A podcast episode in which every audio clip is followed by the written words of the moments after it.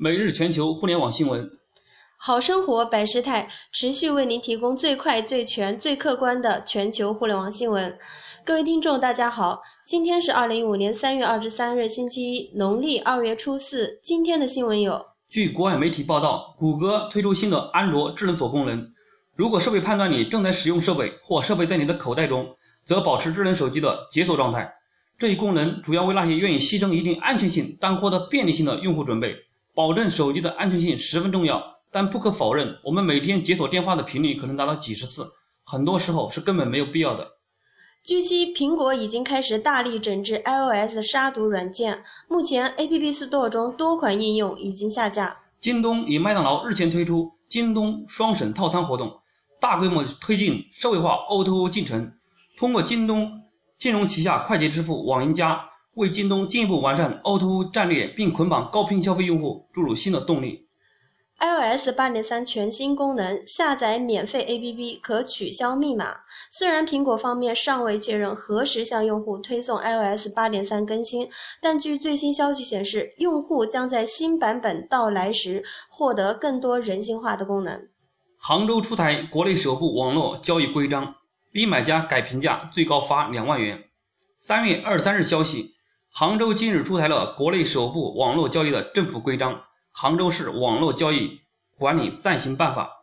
办法规定，骚扰或者威胁消费者，迫使其违背意愿作出修改商品或者服务评价的，责令改正，并处以两千元以上两万元以下罚款。康佳网上子品牌 KKTV 已成立公司独立运作。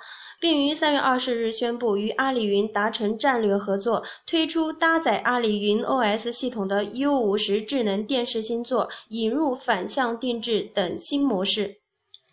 老牌手机厂商 HTC 对外宣布，由其创始人、董事长王雪红女士出任 CEO 一职，接替原 CEO 周永林先生。此种举措，不管内部做出任何解释，对外部人士来看，一定是已经在主善人选问题上。